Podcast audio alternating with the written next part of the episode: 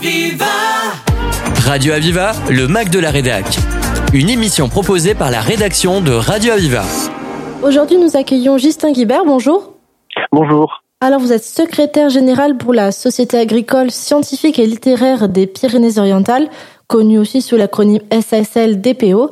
Aujourd'hui, nous allons présenter cette entité à nos auditeurs et faire ensemble un tour d'horizon de votre programmation culturelle. La SASL est la plus ancienne société intellectuelle du département des Pyrénées-Orientales et l'une des sociétés savantes de France les plus reconnues.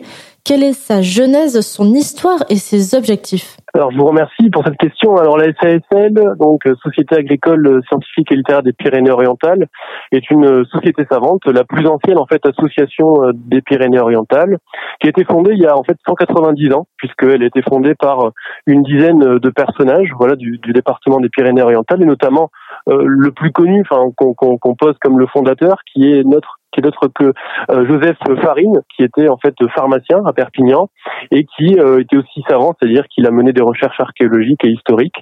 Et notamment, il est connu puisque euh, il a été le premier découvreur du célèbre site de la Cône de l'Arago à Toutavel, la grotte qui a livré donc des restes donc archéologiques et, et, paléontologiques.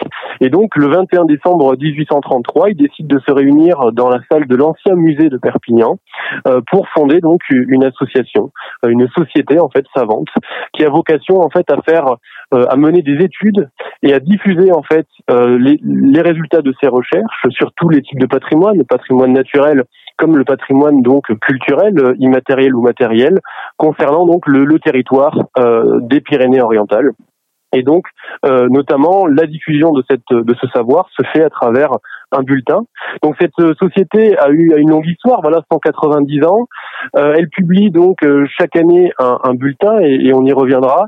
Euh, cette année, nous avons donc publié le 128e euh, numéro qui, qui est paru donc au, au mois d'octobre. ce qu'il faut savoir, c'est qu'à l'origine, la SASL ne s'appelle pas SASL, mais se nomme Société Philomatique de Perpignan. Puis elle est renommée en 1839 euh, Société donc euh, de, des Pyrénées-Orientales, sciences, belles lettres, art industriel et agricole. Et en fait, elle prend son nom euh, donc définitif en 1842, donc sous le, le nom définitif de Société agricole, scientifique et littéraire des Pyrénées-Orientales une belle histoire en tout cas. Euh, vous parliez tout à l'heure donc de transmission culturelle. Donc vous avez récemment organisé une conférence euh, en présence de Bernard Desclos, doctorant en histoire médiévale, sur le thème de l'ascension sociale. Un événement en partenariat avec le Conseil départemental des Pyrénées-Orientales. Pouvez-vous nous en dire un peu plus à ce sujet? Oui, bien sûr. Alors en fait, euh, donc on continue donc depuis 190 ans ben, à faire rayonner en fait le, patrimoine sous toutes ses formes euh, roussillonnées et du département des Pyrénées-Orientales à travers notamment un cycle de conférences assez fourni dont vous pouvez retrouver euh, la programmation donc sur notre site internet ou sur notre page Facebook. donc c'est un rythme, c'est un, un, cycle de conférences qui a quand même un rythme soutenu puisque euh, il fait l'objet en fait de, conférences euh, entre une à deux conférences tous les mois. Et donc là, euh, on propose par exemple pour le mois de janvier ben, deux conférences. Cette conférence de Bernard Desclos, qui est doctorant donc en histoire médiévale à Perpignan, sur en fait l'histoire de la famille Chancho, donc marchand et bourgeois de Perpignan. La prochaine conférence aura lieu donc le, le 25 janvier prochain euh, en partenariat cette fois-ci avec la médiathèque de Perpignan, puisque en fait avec le département, on a c'est nos deux partenaires principaux, euh, et occasionnellement on fait également des partenariats avec l'espace Mérimée, donc à Y-sur-Tête, euh, et notamment via son, son président Julien euh, Selva. Euh, mais également avec d'autres communes. En fait, euh, on, peut-être qu'on va y venir, mais l'intérêt c'est qu'on puisse en fait développer des conférences un peu partout sur le territoire des Pyrénées-Orientales, puisque notre, on a une vocation à rayonner en fait en dehors de la de la ville centre qui est Perpignan. Voilà. D'accord. Donc vous venez justement de l'aborder. Bon, avant d'aborder votre programmation culturelle plus en détail, quelles sont les structures du territoire avec lesquelles vous collaborez et quelles sont les finalités de ces collaborations?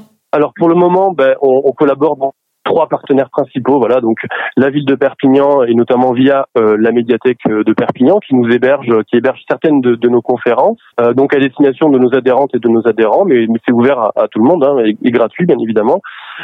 également avec le conseil départemental qui nous accueille et qui nous soutient euh, également financièrement donc au sein donc de, de l'hôtel en fait du, du département euh, qui euh, dans le hall Guimalet qui est une très belle salle et dans laquelle on fait la plupart de nos conférences avec de façon parfois voilà un peu plus un peu moins soutenu mais avec l'espace Mérimée donc à Y-sur-Tête et on aimerait en fait se développer sur tout le département avec des multiplications donc de de collaboration avec d'autres villes. Voilà donc on, on, va dans les dans les dans les mois qui arrivent et dans les semaines qui arrivent contacter en fait donc différentes municipalités pour pouvoir développer aussi notre programme culturel à l'échelle du, du territoire de belles programmations euh, en perspective alors et de belles collaborations surtout.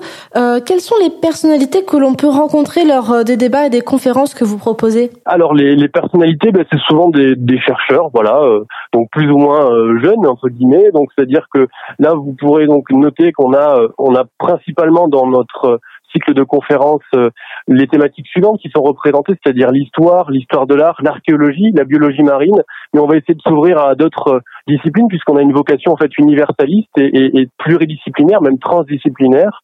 Donc on aimerait également développer, et ça je l'ai pas évoqué dans les partenariats, mais une relation plus étroite avec euh, l'université de Perpignan, puisque cette année en fait on a ouvert donc notre cycle de conférences à un bon nombre en fait de jeunes chercheuses et de jeunes chercheurs qui sont euh, soit euh, en master, soit euh, en thèse, donc de doctorat, et qui présentent leurs recherches en cours. Voilà, l'intérêt c'est vraiment de présenter et de valoriser en fait toutes les recherches qui sont menées sur ou sur, enfin, sur ou sur les thématiques, on va dire liées au département des Pyrénées-Orientales et au Roussillon. Voilà, donc on organise voilà ce, genre d'événements, donc des conférences, mais également donc euh, on publie chaque année euh, un bulletin, voilà, donc euh, dans lequel on, on, publie donc des articles scientifiques qui permettent de valoriser ce patrimoine. On organise également des journées d'études thématiques, donc notamment le dernier bulletin en fait constitue en fait les actes des journées d'études de l'année 2022 qui étaient consacrées donc à Ami de Pouce. D'ailleurs, ce bulletin que vous pouvez retrouver dans la plupart des, des, librairies du département ou bien directement sur notre site internet, vous pouvez le, le commander. Euh, et également, donc, on organise des, des visites. Euh, voilà, donc, euh, notamment, on a organisé une visite euh, au mois d'octobre dernier au Centre européen de recherche préhistorique de Totavel et au sein donc du musée de Totavel.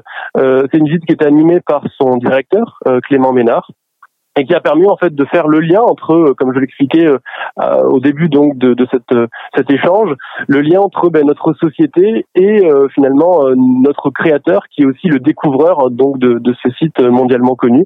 On a également fait donc en partenariat avec l'association Le Temps du costume roussillonné des visites qui sont costumées et théâtralisées, notamment une qui s'est déroulée le 7 juillet dernier sur les traces de Prosper Mérimée et c'était une conférence en fait voilà costumée et une visite euh, donc euh, animé par Clarisse Requena, qui est notre vice-présidente, et qui a en fait euh, permis le, voilà le temps de, de, quelques heures de se replonger voilà dans dans cette période et de suivre en fait Prosper et Mérimée dans le centre ancien de, de Perpignan. Voilà. Oui, des actions empreintes d'un esprit de collaboration et de valorisation des acteurs locaux. Justin Guibert, je rappelle à nos auditeurs que vous êtes secrétaire général pour la Société agricole scientifique et littéraire des Pyrénées-Orientales. Vous nous avez présenté cette structure et nous reprendrons notre entretien après la pause musicale.